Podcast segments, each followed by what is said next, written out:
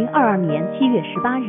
中国绿发会就一可循环回收项目到达甘孜藏族自治州雅江县红龙镇马塔马村，给这个村以及这个村附近的牧民带来了一万多件经过分拣、清洗、消毒、分类后的服装。牧民对我们的到来表示感谢，百姓的笑脸亦是对活动最好的鼓励。这是全国各地爱心人士献出的爱，我们负责将爱送达，您们负责接收，依旧情深，爱传千里。希望更多的人参与到我们的行动中来，以实际行动贯彻节约资源、爱护环境的理念，让我们携起手来，一起迎接更加美好的明天。